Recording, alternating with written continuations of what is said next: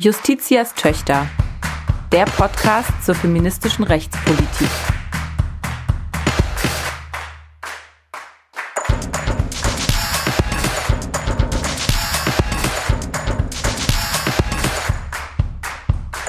Ein Podcast des Deutschen Juristinnenbundes. Herzlich willkommen zur 15. Folge von Justitias Töchter, der Podcast zur feministischen Rechtspolitik. An den Mikros wie jeden Monat einmal, äh, das bin ich, Selma Garter, Juristin aus Berlin und Dana Valentina aus Hamburg. Wir sprechen heute über ein ganz besonders spannendes Thema, nämlich über Rassismus und Recht, äh, Recht gegen Rassismus, mit einem ganz hervorragenden Gast, nämlich mit Dr. Doris Liebscher. Bevor wir das aber tun, wie immer kurz ein paar Mitteilungen ich sag's jetzt mal, wie es ist. Wir haben 20.000 Abos. Wir freuen uns sehr. Ähm, wir finden das nach wie vor äh, überwältigend, ähm, mhm. wie äh, interessiert dieser Podcast aufgenommen wird. Und das motiviert uns natürlich total und äh, freut uns wahnsinnig. Ähm, ja, Dana, Recht gegen Rassismus. Ähm, das wird unser heutiges Thema sein, aber wir haben noch ein kleines Update zu einem Thema, was uns mal in einer vergangenen Folge schon beschäftigt hat. Und da gibt's eine neue Rechtsentwicklung. Willst du berichten? Ja, genau. Und zwar geht das um das Führungspositionengesetz 2, das sogenannte FÜPOC. Unsere treuen HörerInnen werden sich noch daran erinnern, dass wir darüber gesprochen haben mit Professorin Heide Fahr hier in diesem Frühjahr. Das Führungspositionengesetz 2, da geht es um die Frauenquote in der Privatwirtschaft. Das äh, wurde jetzt gerade beschlossen am 11. Juni. Und das bedeutet, es wird jetzt künftig so sein, dass in den Vorständen, wenn da mindestens drei Mitglieder drin sind, in börsennotierten und mitbestimmten Unternehmen, mindestens eine Frau auch äh, vertreten sein muss. Und äh, das betrifft auch eine ganze Reihe von Unternehmen, die da jetzt reagieren müssen. Und das Zweite, wir hatten ja hier auch über die sogenannte Zielquote Null gesprochen. Mhm. Informiert euch auch da gerne nochmal in äh, der Folge. Ähm, da ist es jetzt auch so, dass es künftig eine Begründungspflicht gibt. Also das, was wir hier im Podcast besprochen haben, hat sich jetzt auch tatsächlich doch noch vor der Sommerpause durchsetzen können. Ja, sehr gut. Ähm, das ist eine gute Entwicklung. Es sah zwischenzeitlich so aus, als würde dieses Gesetz doch ähm, nicht mehr kommen, äh, weil sich die Koalition doch nicht einig wird. Jetzt ist es gekommen und zwar genauso, wie wir es eigentlich auch besprochen haben und wie es der Entwurf damals vorsah. Deswegen für die Hintergründe empfehlen wir nochmal sehr gerne die Folge mit Professorin Heide Pfarr. Heutige Folge. Jetzt aber. Wir sprechen über Rassismus und Recht. Und Dana, weil wir ja der Podcast für feministische Rechtspolitik sind, drängt sich dann heute nochmal mehr die Frage auf, die uns sowieso immer so beschäftigt. Warum ist es denn ein feministisches Thema, sich mit Rassismus überhaupt auseinanderzusetzen? Und da bin ich ganz gespannt, ähm, was du da, äh, wie du das siehst. Mhm.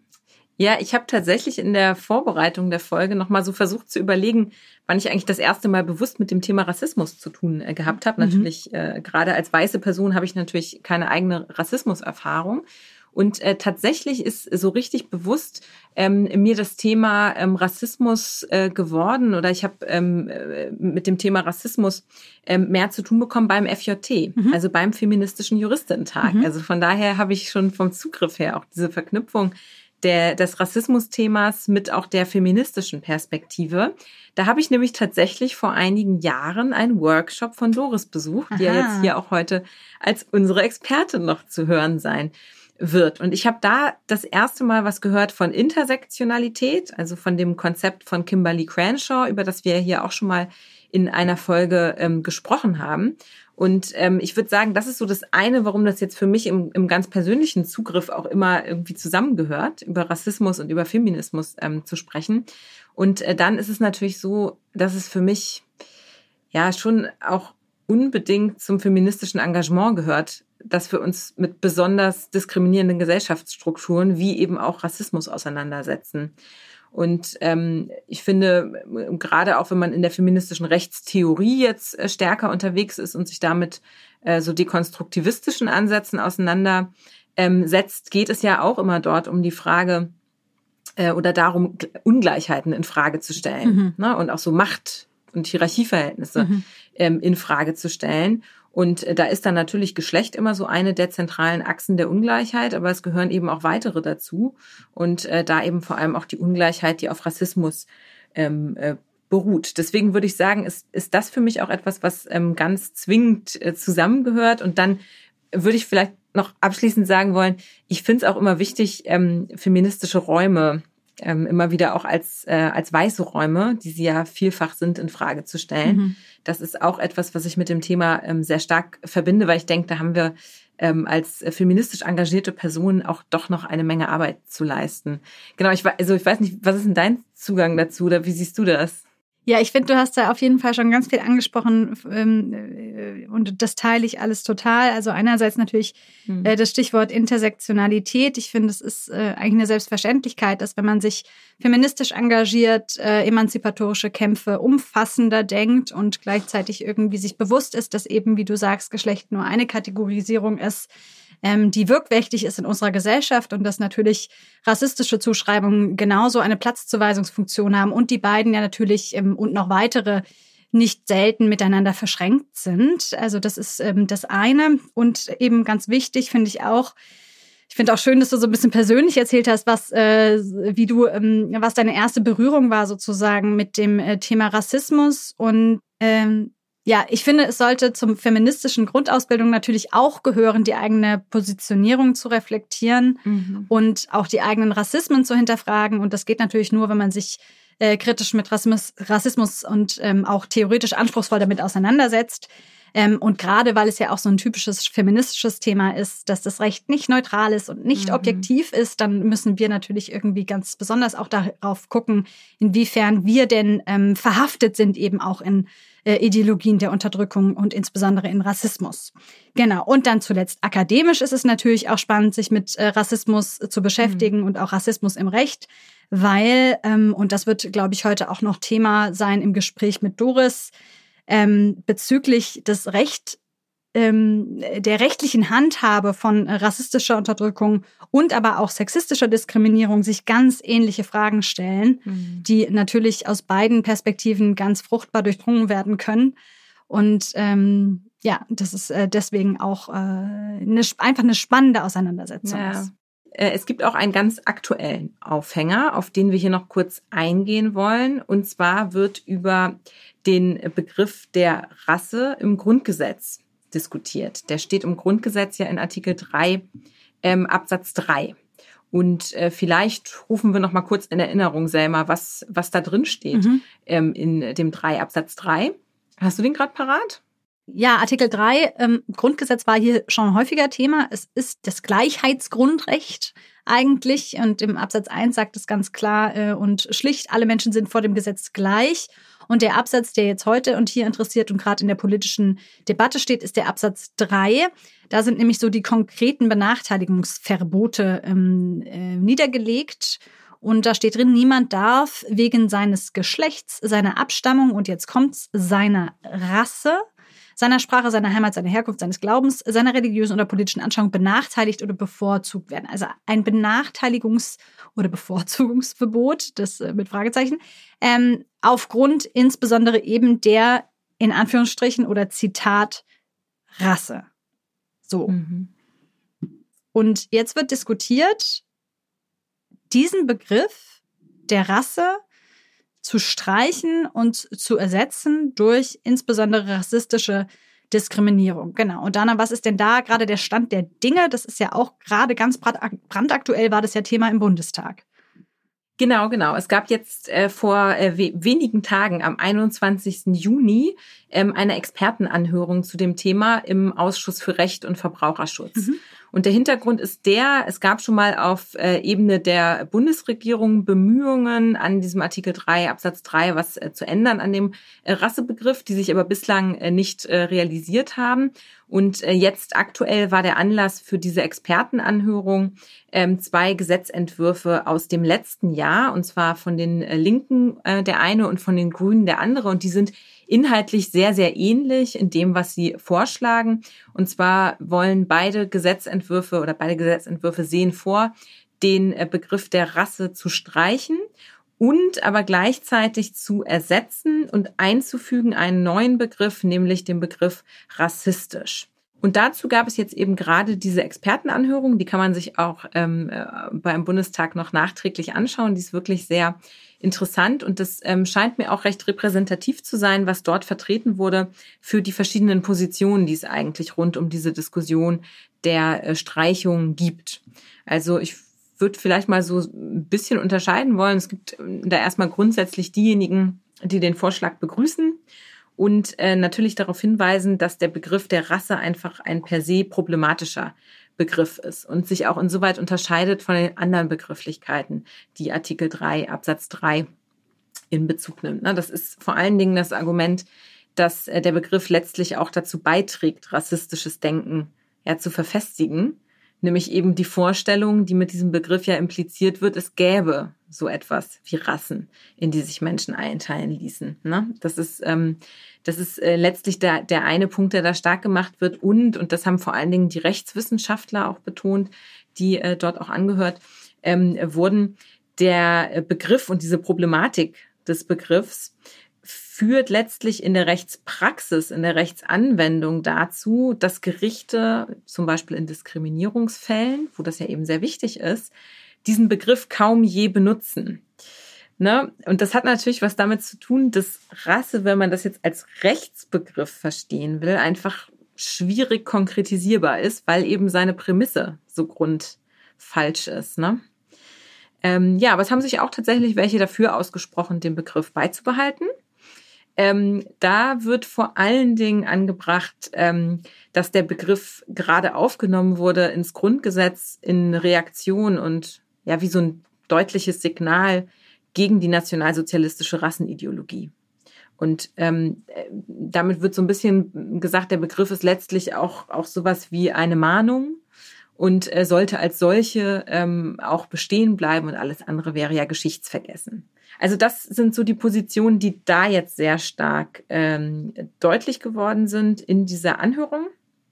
Ja, und der aktuelle Stand äh, ist jetzt so, also die erste Lesung, die war letztes Jahr, ich glaube im November, da sah es jetzt erstmal gar nicht so ganz schlecht aus. Ja, aber jetzt ist natürlich erstmal Sommerpause und ähm, ich gehe mal davon aus, dann wird sich danach zeigen, wann und wie das Thema nach der Wahl dann nochmal angesprochen und angegangen wird. Mhm. Das werden wir auf jeden Fall im Blick behalten und uns hier auch bestimmt nochmal darüber austauschen.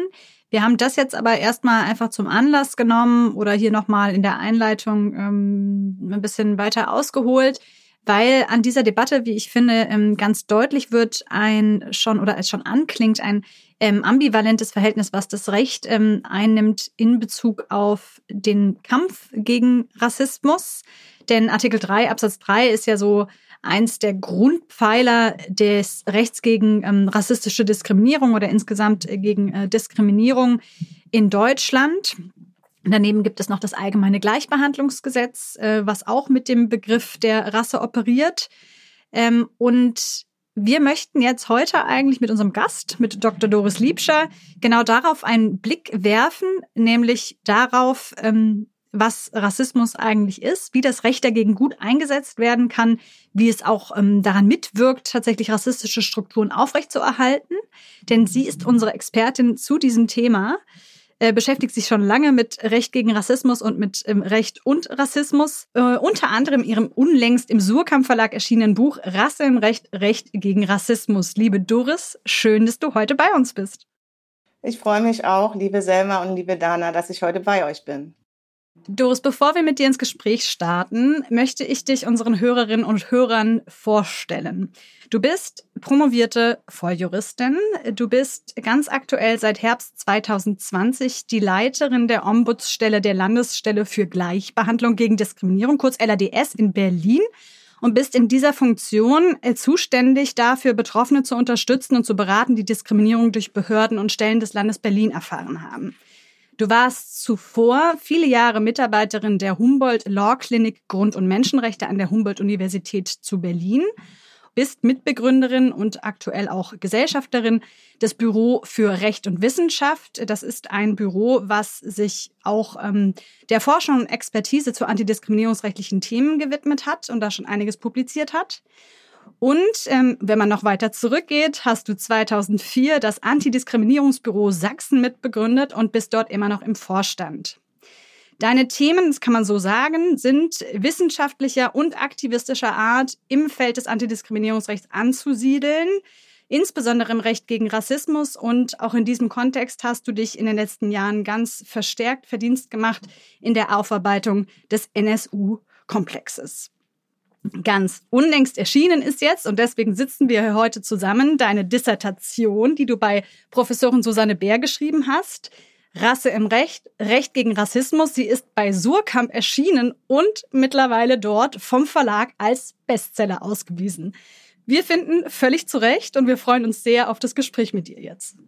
Ja, liebe Doris, wir haben uns äh, gedacht, vielleicht fangen wir zum Einstieg mal an mit einer Begriffsklärung. Ähm, dein äh, Buch hat ja den Titel Rasse im Recht, Recht gegen Rassismus. Und da liegt es natürlich nahe, dass wir eingangs mal äh, darüber sprechen, was sich hinter dem Rassismusbegriff eigentlich verbirgt. Was macht Rassismus aus?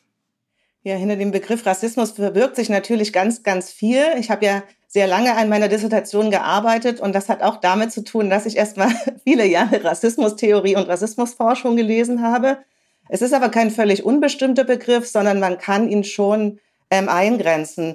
Und diese Eingrenzung erfolgt zum einen historisch, also Rassismus ist als soziohistorisches Machtverhältnis entstanden ähm, in der Zeit der Entstehung der europäischen Moderne. Also da fallen so Stichworte wie europäische Aufklärung, Säkularisierung, ähm, Herausbildung eines globalen Kapitalismus, aber natürlich auch koloniale Eroberungszüge, äh, die Sklaverei, der transatlantische Sklavenhandel. In dieser Zeit ist Rassismus entstanden. Und was macht Rassismus? Rassismus ist eine Art und Weise, Menschen ähm, in rassische Gruppen einzuordnen. Das heißt in der Rassismusforschung Rassenkonstruktion.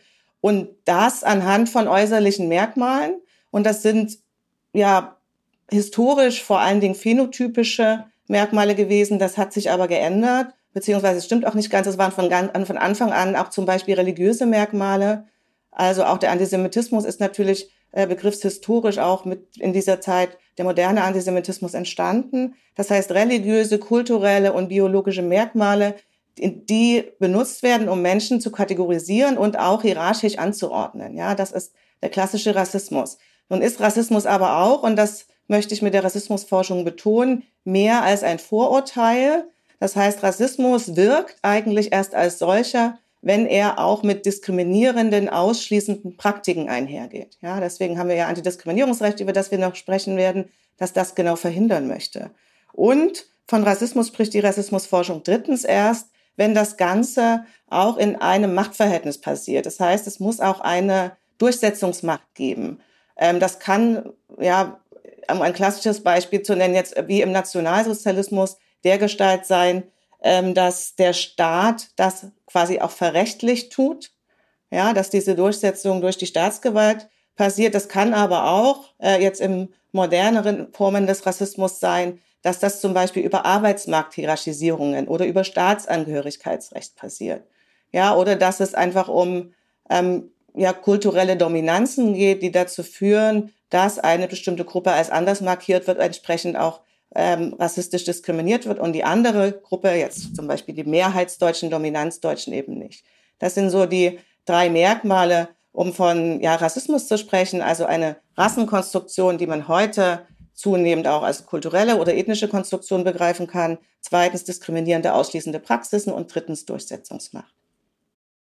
Ähm, vielleicht frage ich da jetzt nochmal, hake ich nochmal nach, um das nochmal auf den Punkt zu bringen, weil ich habe das Gefühl, dass du das in deinem Buch auch äh, sehr schön herausarbeitest, ist diese asymmetrische, wie du sagst, eben hierarchische Struktur von Rassismus. Und da jetzt die polemische Frage nochmal, um es auf den Punkt zu bringen, können denn dann sozusagen weiße Mehrheitsdeutsche aufgrund ihrer Hautfarbe überhaupt von Rassismus betroffen sein? Nein, das können sie nicht. Sie können natürlich, also sie unterliegen auch Rassialisierungsprozessen, also auch, ja, also diese Vorstellung, dass es unterschiedliche rassische oder ethnische Gruppen gibt. Das ist natürlich erstmal ein, ein symmetrischer Prozess. Aber also quasi, wenn wir uns die Entstehung anschauen, ähm, ich habe vorhin gesagt, Kolonialismus ist dann natürlich ein ganz, ganz wichtiges Stichwort. Äh, und den gab es ja, wie wir wissen, auch in Deutschland. Ähm, dann war das schon immer eine hierarchische Veranstaltung. Ja, Rassismus ähm, kann man natürlich auch anschauen über seine Funktionen. Und die Funktion von Rassismus, das ist ganz ähnlich wie im Sexismus. ist ja die Legitimierung von sozialer Ungleichheit. Das heißt, Menschen werden mhm. ungleich behandelt und als Legitimation wird ihre vermeintlich natürliche Differenz genommen. Ja, das sehen wir ja auch im, äh, zwischen Frauen und Männern.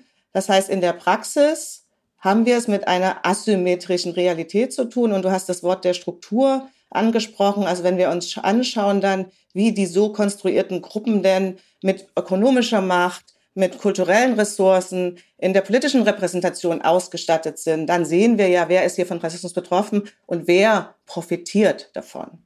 Und das kann man sehr schön übertragen ja. auf Geschlechterverhältnisse. Deswegen ist ja feministische, sind ja feministische Rechtswissenschaft und rassismuskritische Rechtswissenschaft auch sehr nah beieinander. Vielleicht äh, kann ich da direkt nochmal weiterfragen, weil du jetzt ja auch die Differenzkonstruktion nochmal angesprochen hast und diese Ungleichheitsfragen, die ja auch immer Fragen sind der feministischen Rechtswissenschaft. Und wir sind ja jetzt hier bei Justitias Töchter der Podcast zu feministischer Rechtspolitik. Also uns interessiert auch immer die feministische Dimension von den Themen, die wir hier besprechen. Und äh, da ist es vielleicht nochmal äh, die, der Punkt, wo ich nachfragen wollen würde. Warum ist denn Rassismus auch ein Thema, mit dem sich Feministinnen und gerade auch feministische Juristinnen auseinandersetzen sollten?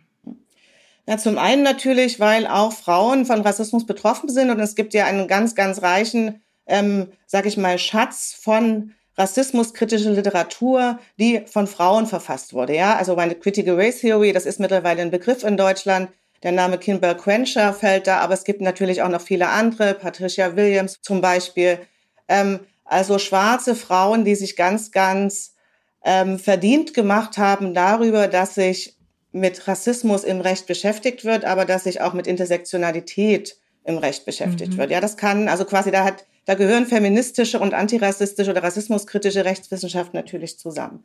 Zum anderen ist es so, dass die Methoden oder wie Susanne Bär in einem schönen Podcast-Folge bei euch gesagt hat, das Framing oder quasi der Blick auf das mhm. Recht, ähm, wenn man das rassismuskritisch macht, dann sind das die Methoden der feministischen Rechtswissenschaft. Ja, das habe ich ja in meiner Dissertation auch gemacht. Ich komme ja sehr stark von der also aus einer antirassistischen Praxis und gleichzeitig von der feministischen Rechtswissenschaft mhm. und habe mit dieser feministischen Brille auf Rassismus und Recht geschaut.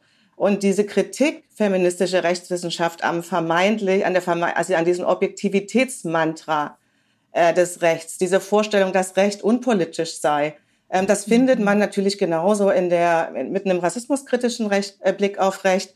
Und das, was Susanne Bär auch so schön in dieser Folge gesagt hat, dass es einfach ein viel, viel interessanterer Blick ist, dass man überall Geschlecht im Recht erkennt, dass das die Beschäftigung mit Recht ähm, spannender und vielseitiger macht. Das gilt auch für die Beschäftigung mit Rassismus und Recht, weil Rassismus ist auch überall im Recht drin mhm. oder fast überall. Jetzt hast du ähm, schon auf die Methoden hingewiesen und äh, dich selbst verortet als du bist eine feministische Juristin. Als als solche hast du auch äh, über Rassismus und über Rasse im Recht gesprochen. Ähm, es gehört ja sozusagen auch zum feministischen Handwerk, immer wieder die eigene Verortung zu hinterfragen und die Position. Und deswegen ähm, möchten wir dich noch fragen, weil es für dich sicher auch eine Rolle gespielt hat, aus welcher Position heraus schreibst du über Rassismus, jenseits der feministischen sozusagen? Genau, ich habe es ja schon gesagt, ich schreibe natürlich aus einer rassismuskritischen Position heraus und die hat viel damit zu tun, das habt ihr am Anfang gesagt, als ihr mich vorgestellt habt, ähm, dass ich ja äh, zur Akademie und zur Beschäftigung, also quasi zur akademischen Beschäftigung letztlich äh, mit Rassismus und Recht erst wieder gekommen bin, nachdem ich mich aktivistisch damit beschäftigt hatte. Das heißt, ähm, meine, das, da will ich jetzt gar nicht so weit reingehen, weil ich das in der Einleitung zu meinem Buch erkläre. Ähm, ich bin zu diesem Thema gekommen äh, über gemeinsame Kämpfe gegen Rassismus. Und in diesen gemeinsamen Kämpfen gegen Rassismus spielte natürlich auch die unterschiedliche Positioniertheit eine Rolle. Ja, also meine eigene Positioniertheit als im Osten geborene Frau, die selbst nicht von Rassismus betroffen ist, die aber zur Wendezeit ähm, sich sehr stark antifaschistisch ähm, engagiert hat aus der Selbstbetroffenheit als Linke und darüber natürlich ähm, antirassistische, würde ich sagen, mit einer bestimmten Empathie vielleicht antirassistischen Kämpfen gegenüber ähm, auch in dieses Feld reingegangen ist, das mag da eine Rolle spielen. Aber natürlich spielt auch die feministische Prägung eine Rolle. Genau, vielleicht würde ich es mal so zusammenfassen. Und ich würde aber auch noch mal sehr gern klarstellen wollen, dass ich denke und auch ermutigen will, dass sich auch Menschen, die nicht selber von Rassismus betroffen sind, mit Rassismus und Recht beschäftigen müssen. Zum einen finde ich ganz aus einer Frage von Solidarität und Verantwortung heraus. Zum anderen aber auch, weil es noch sehr, sehr wenig dazu im deutschen Recht gibt und weil das deutsche Recht natürlich aber von der Geschichte des Rassismus durchzogen ist und weil wir gerade als feministisch trainierte Juristinnen mit den Methoden und Instrumenten, die ich genannt habe, da auch noch so viel machen können und müssen. Also es ist ein spannendes Thema, es ist ein Thema, genau, wo noch sehr viel zu tun ist und wo ich denke, wir sind auch in der Verantwortung, äh, uns alle damit zu beschäftigen. Ja, dann wollen wir das doch mal tun und direkt reinspringen in die Beschäftigung, nämlich tatsächlich ähm, äh, mit Recht und Rassismus.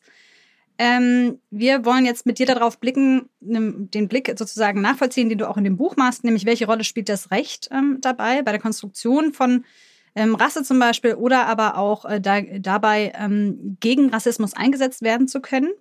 Und mein Eindruck von dem Buch ist, dass du das als durchaus ähm, ambivalentes Verhältnis wahrnimmst, ähm, ein dilemmahaftes Verhältnis vielleicht. Und ähm, ja, vielleicht mal einleitend bis in die offene Frage, kannst du das nochmal kurz umreißen, ähm, wie, äh, was diese Ambivalenz des Rechts ähm, da für dich ausmacht, die Rolle, die das Recht da einnimmt? Ja, auch das ist natürlich wieder was, was für alle, die sich mit feministischer Rechtswissenschaft beschäftigen, überhaupt nichts Neues ist. Diese mehrfache Ambivalenz des Rechts im Umgang mit Herrschaftsverhältnissen, ja.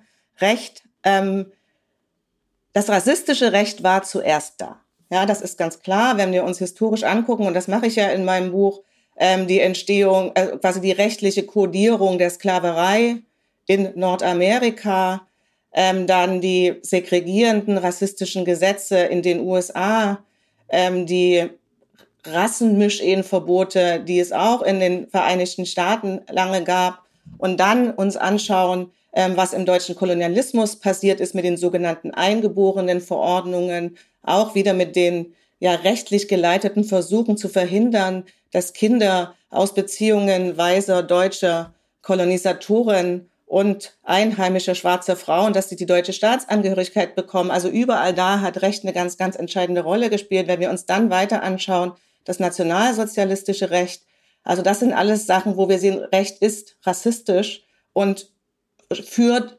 rassistisch zu Verletzungen und Ausschließungen und in den Fällen, die ich genannt habe, natürlich auch zu Ermordung und Vernichtung. Und gleichzeitig ist Recht ein Mittel schon immer gewesen, während dieser gesamten Zeit, um gegen Rassismus zu kämpfen. Ja, also schon die sehr bekannte Entscheidung äh, Dred Scott, ähm, wo vor, wo Dred Scott, ein Versklavter in den, in den USA versucht hat, ähm, seine Freiheit einzuklagen. Und er stützt sich dabei natürlich auch auf die Vorstellung davon, dass er ein Bürger der Vereinigten Staaten ist und dass äh, US Supreme Court, Supreme Court zu diesem Zeitpunkt das ihm noch verweigert mit sehr rassistischen Begründungen. Aber dieser Versuch mit dem Recht, ähm, quasi Einschluss und Gleichheit zu bekommen, war damals schon da. Und das äh, ist ja eine Geschichte, die sich am US-amerikanischen Recht sehr, sehr gut beobachten lässt und weiterging, weil ja dort dann 1865 nach Abschaffung der Sklaverei auch ein Verbot rassistischer Diskriminierung und das über die Kategorie Race natürlich äh, in die Verfassung aufgenommen wurde. Und dann haben wir diese spannende Gleichzeitigkeit in den USA, dass wir gleichzeitig diese rassistisch segregierenden Gesetze haben und aber eine Equality Clause in der mhm. Verfassung, mit der dann das Civil Rights Movement, die schwarze Bürgerrechtsbewegung, auch mit strategischen Klagen dagegen ankämpft.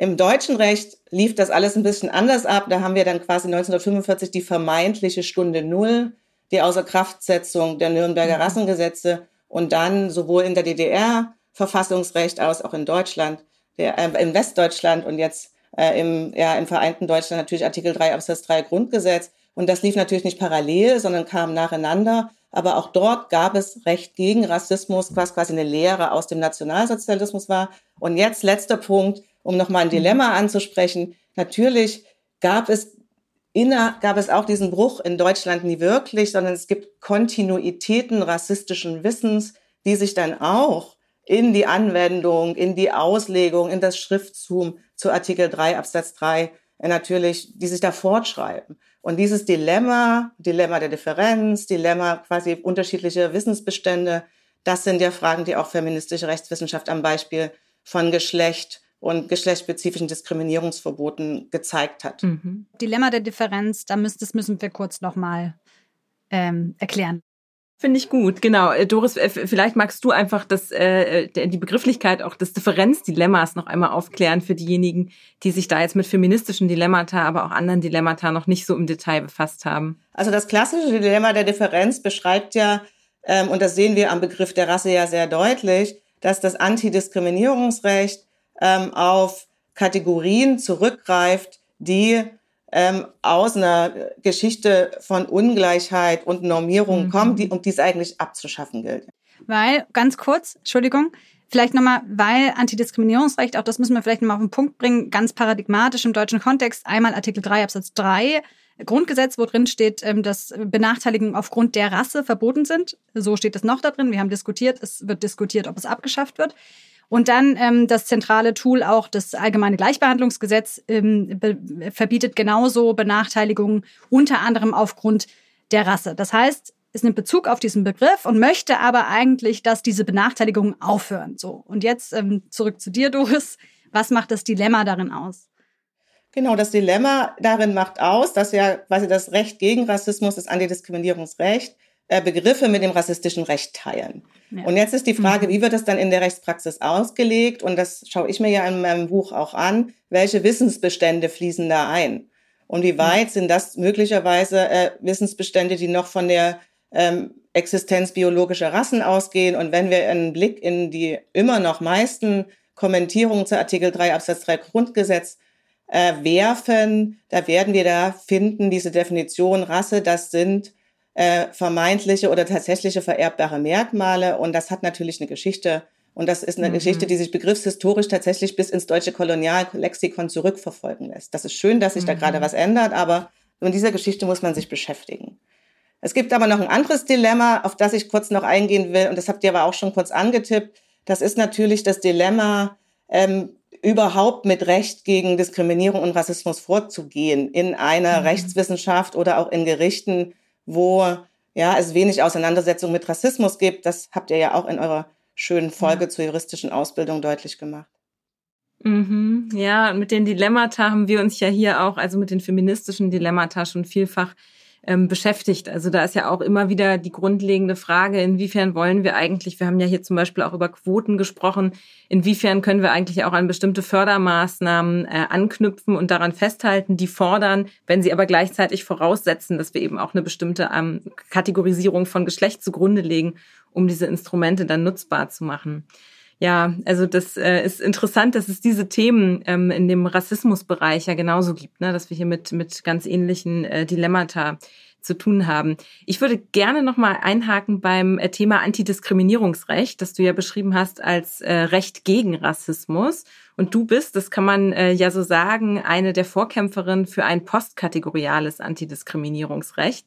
Und äh, vielleicht kannst du da noch mal sagen, was sich hinter diesem Ansatz äh, verbirgt, der ja letztlich auch äh, den Asymmetriegedanken noch mal äh, positiv wendet und äh, versucht dann auch aufzugreifen als Tool. Ja. Ähm, die Idee von postkategorialem Antidiskriminierungsrecht, die ja ganz entscheidend auch, das möchte ich schon noch mal sagen, auf Susanne Wert zurückgeht, ähm, die setzt an diesem Dilemma der Differenz, über das wir gerade gesprochen haben, an und überlegt, wie kann man es denn anders und besser machen, ohne zurückzukommen zu so einem falschen ähm, Universalismus, der suggeriert, dass alle Menschen irgendwie gleich werden, obwohl sie es ja eigentlich nicht sind. Also wir brauchen natürlich Diskriminierungsverbote, in denen irgendwie beschrieben wird, wer hier diskriminiert wird und wer nicht weil an diese Diskriminierungsverbote, und das ist ja das Wichtige des Antidiskriminierungsrechts, sind Rechtsansprüche, sind Beweislasterleichterungen, sind Verbandsklagerechte, sind Fördermaßnahmen geknüpft. Darum geht's ja eigentlich. Und jetzt ist die Frage, was ähm, postkategoriales Antidiskriminierungsrecht versucht, so ein bisschen aus dem Dilemma der Differenz herauszukommen, obwohl wir alle wissen, dass das nie wirklich geht. Deswegen ist es ein Dilemma. Aber da herauszukommen, indem es die Machtverhältnisse beim Namen nennt. Also das Machtverhältnis der Heteronormativität, des Sexismus oder des Rassismus.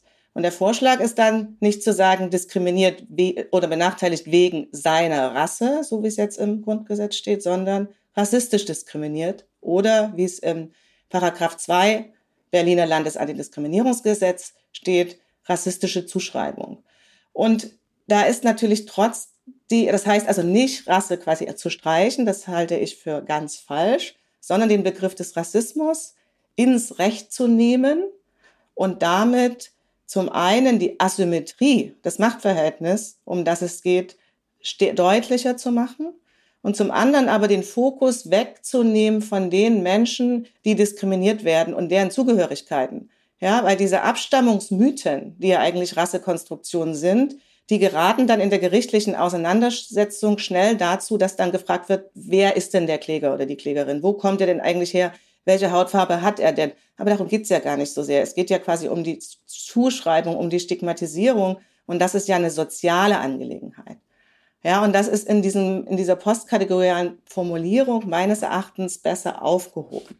Und der letzte Punkt, warum ich das für eine ganz, ganz gute Idee finde, und das sehen wir ja jetzt auch schon in den Debatten, äh, die es um die Änderung von Artikel 3 Absatz 3 geht, da müssen wir natürlich ans Eingemachte jetzt. Ja, das sind ja auch richtig harte Diskussionen, die wir dann führen werden, weil dann streiten wir uns darüber, was ist Rassismus. Oh, ich will aber den Streit führen. Ich will darüber sprechen, was ist Rassismus und ich will nicht so sehr darüber diskutieren, was jetzt rassische Merkmale von Menschen sind. Und das ist auch unsere Chance, ähm, dieses Wissen aus der Rassismusforschung in den Rechtsdiskurs einzuspeisen. Und das wissen wir alle, dass das dringend nötig ist. Und das haben wir wieder gesehen äh, in der Geschlechterforschung, wie uns das vorangebracht hat, wie das die Rechtswissenschaft vorangebracht hat, dass Juristin, feministische Juristin Geschlechterforschung damit ins Spiel gebracht haben, wie das auch, ja genau, wie das Gerichtsentscheidung, wie das Bundesverfassungsgerichtsentscheidungen informiert und geändert hat. Und ich glaube, den Weg sollten wir auch mit Blick auf Rassismus gehen. Mhm. Du fängst da eigentlich jetzt gerade schon ein Gegenargument ein ähm, gegen äh, die Formulierung rassistische Diskriminierung, weil da ja die Besorgnis bestehen kann, dass eben dieses Rassismusverständnis noch nicht etabliert ist. Und das ist ja auch so ein ähm, Punkt oder ein Ausgangspunkt von deinem Buch. Und interessanterweise auch der Endpunkt Rassismus ist eben noch kein Rechtsbegriff. Und dann wird wiederum so getan, als wäre Rasse der Rechtsbegriff. Da kann man auch ein Fragezeichen dran machen, aber immerhin kennt das Gesetz es schon lange. Und es, äh, Rassismus könnte ja einladen zu so einem Missverständnis, dass es eben nur ähm, dass es nur was sehr Intentionales, was ganz Krasses ist und äh, so ein bisschen das, was eben die Nazis gemacht haben, aber dass da subtilere Formen von Rassismus, struktureller Rassismus, äh, mittelbare Diskriminierung unter, drunter subsumiert wird, dass es eben jetzt im juristischen Diskurs noch nicht so richtig gewährleistet. Oder siehst du das anders? Nee, ich sehe auf jeden Fall, habe ich schon gesagt, dass wir da natürlich, ähm, dass, das, dass das ein Kampf wird um diesen Begriff.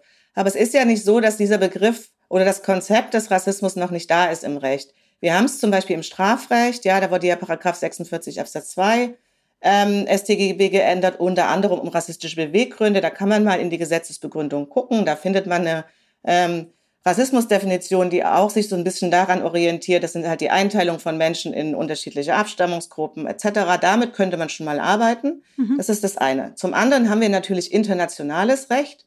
Und auch wenn dieses internationale Recht auch den Begriff der Rasse nutzt, so sind das doch schon, äh, gerade wenn wir uns die Definition in der UN-Antirassismus-Konvention mal anschauen, avanciertere Definitionen, mit denen wir sehr gut arbeiten können.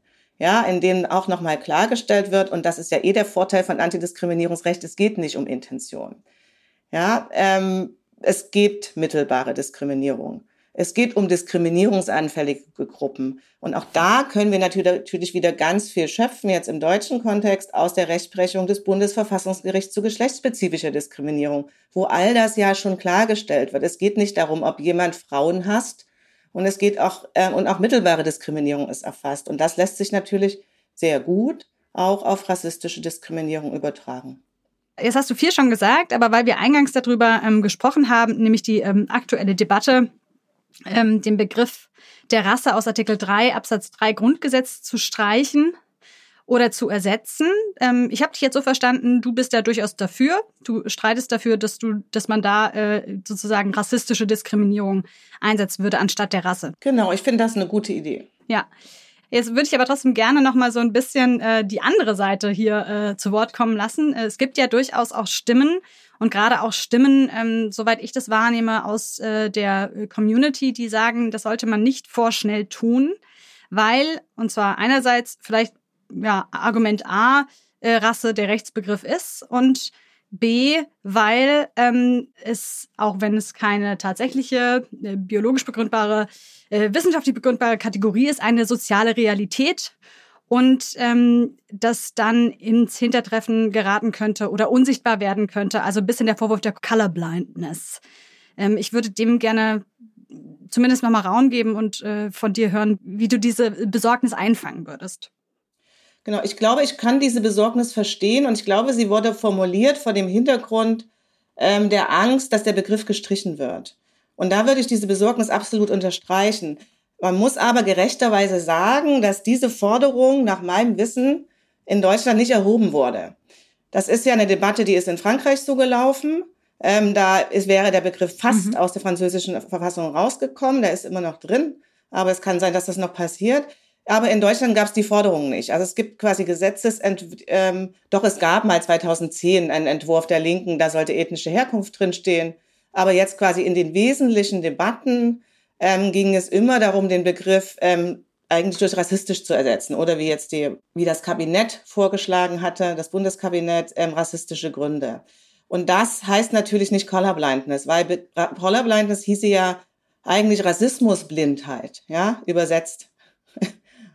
Und wenn der Begriff des Rassismus da drin ist, dann, dann gibt es keine Colorblindness. Ähm, ich finde ein, das Argument, was tatsächlich quasi dagegen streitet, über das wir gerade noch viel sprechen, das hast du vorhin schon angesprochen. Wie wird dann Rassismus definiert? Und äh, besteht die Gefahr, dass das auf intentionalen Rassismus verkürzt wird? Besteht die Gefahr, dass das auf biologistischen Rassismus verkürzt wird? Diese Stimmen gibt's ja durchaus ähm, in der, ja, unter ja, sehr bekannten ähm, Rechtswissenschaftlern. Da sei vielleicht allen nochmal ähm, die Anhörung äh, in dieser Woche im Deutschen Bundestag äh, zu dieser Frage zu empfehlen, wo genau, genau, wo man diese Gefahr sehr deutlich sieht. Ja, liebe Doris, vielen Dank für den vielen Input, auch nochmal für das klare Plädoyer jetzt hier am Ende ähm, dafür, den äh, Begriff Rasse aus dem Grundgesetz zu streichen und aber zu ersetzen durch ähm, rassistisch und äh, dann auch weiter darüber im Gespräch zu bleiben. Und ich sehe das jetzt auch als Auftrag äh, an das Recht und auch die Rechtswissenschaft, darüber zu sprechen, wie der Rassismusbegriff dann eigentlich ähm, zu verstehen ist und äh, dann auch anzuwenden ist in der Praxis, um mit Recht gegen Rassismus dann vorzugehen.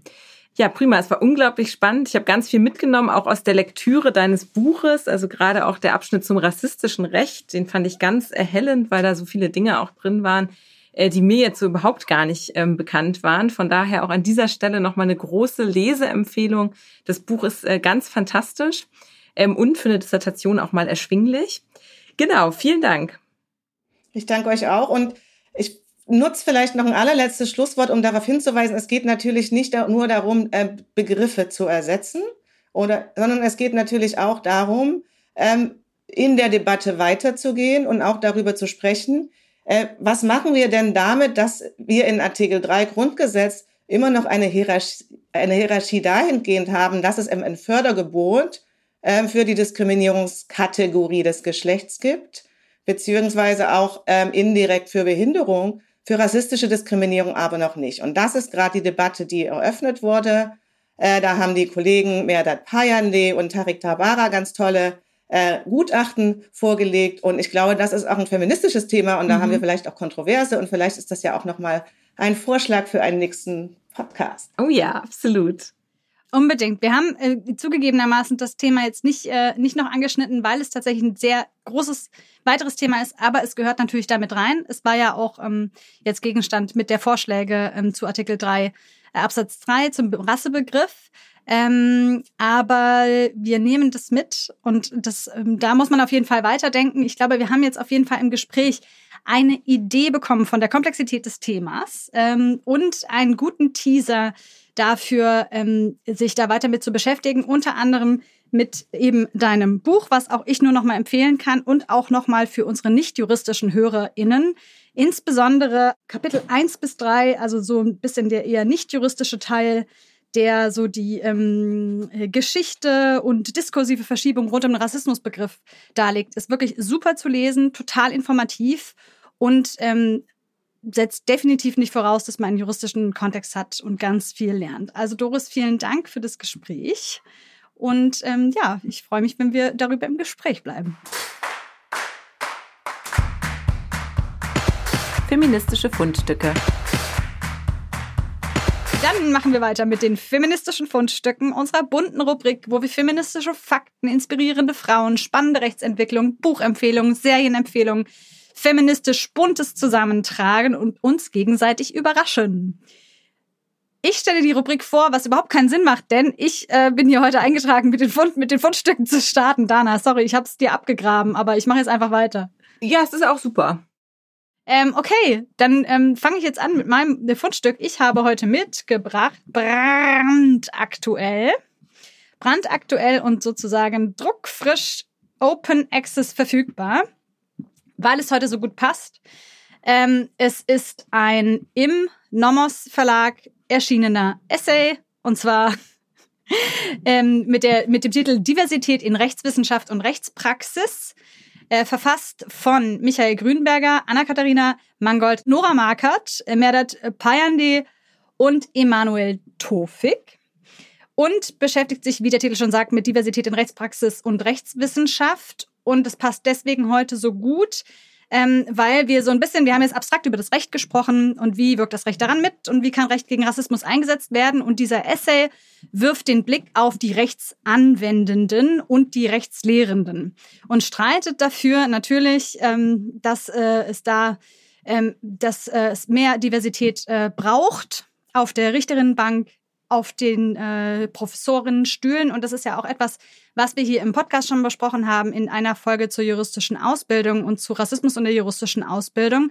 Und man kann es nicht häufig genug sagen, es ist halt immer noch so, dass über 80 Prozent der juristischen Lehrstühle von Männern innegehalten werden und judging by the looks, zumindest von außen, sieht das Ganze nicht besonders divers aus, sondern äh, nicht nur männlich, sondern auch ähm, ziemlich weiß.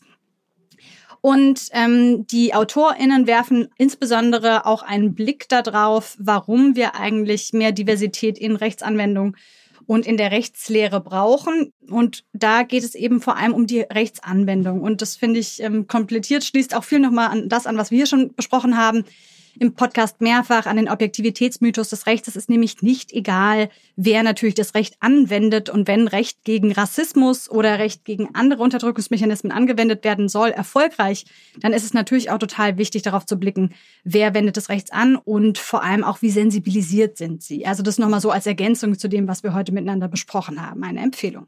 Super. Ich habe es mir auch schon natürlich direkt abgespeichert. Ich habe mich sehr gefreut, dass es Rhabarberfarben ist, das, ähm, das Buch. Ich habe es mir natürlich auch schon runtergeladen und äh, freue mich auch schon total, bin super gespannt auf die Lektüre. Das ist ja auch wirklich ein wahres äh, Festival der äh, feministischen und äh, im Diversitätsbereich äh, tätigen äh, ForscherInnen. Also total cool.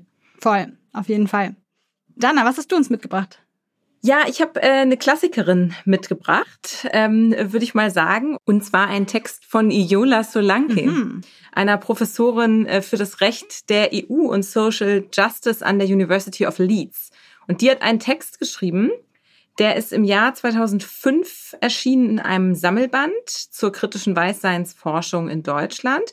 Und der Text selber trägt den Titel Where are the Black Lawyers in Germany? Und das ist natürlich eine sehr gute Frage, mit der sie sich da in diesem Beitrag befasst. Und äh, der, der Beitrag hinterfragt auch das Weißsein der juristischen Profession in Deutschland und äh, passt insoweit ja auch ganz gut zu deinem ähm, Fundstück, das du gerade vorgestellt äh, hast.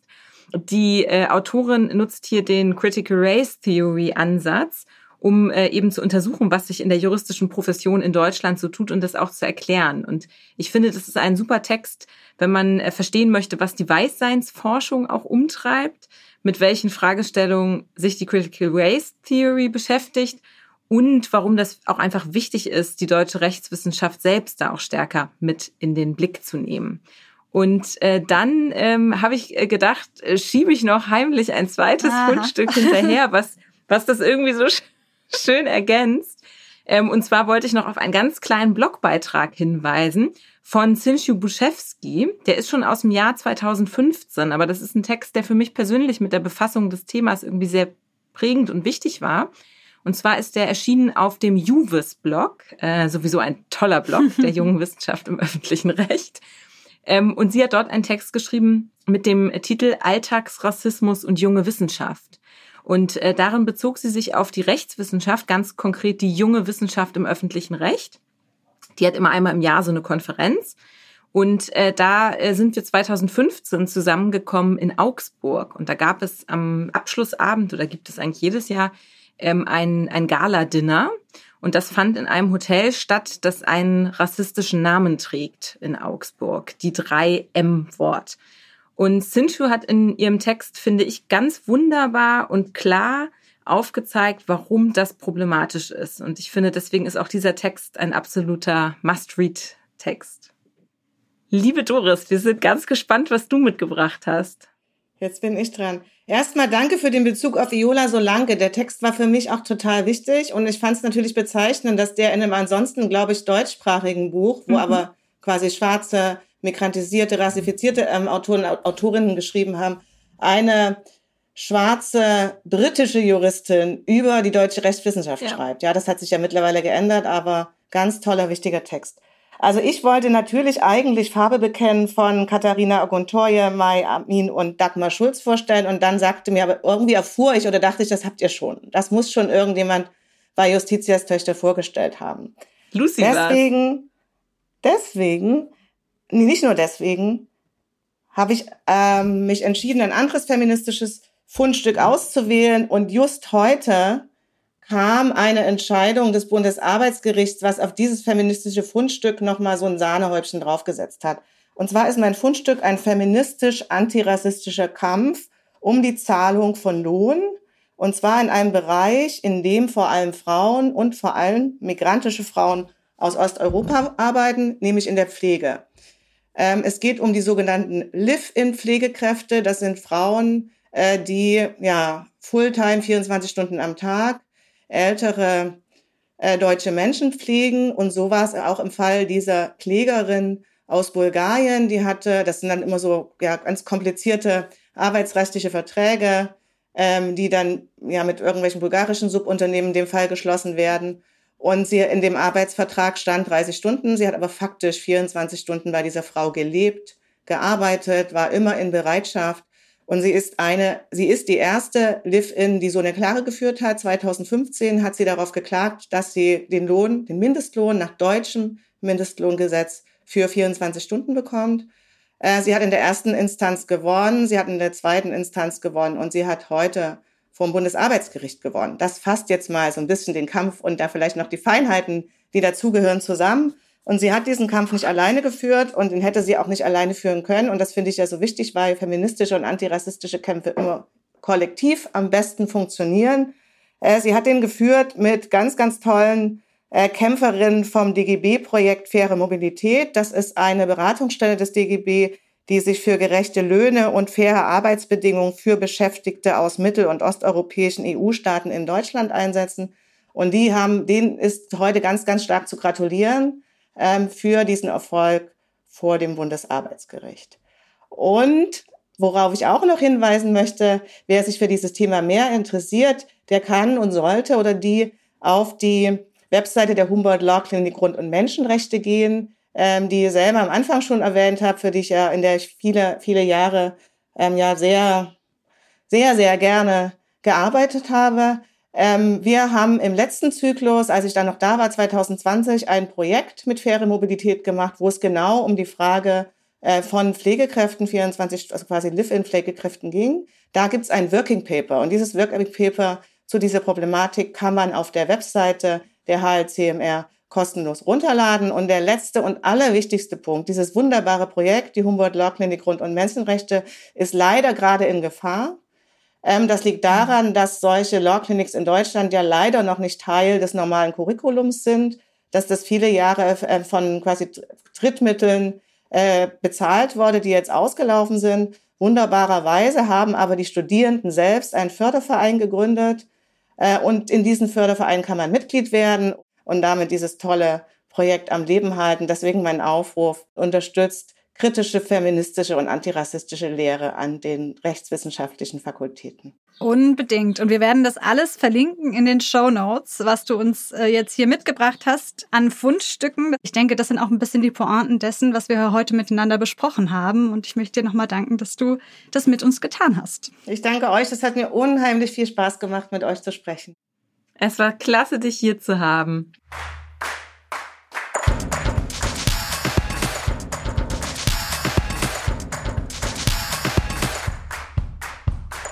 Ein Podcast des Deutschen Juristinnenbundes.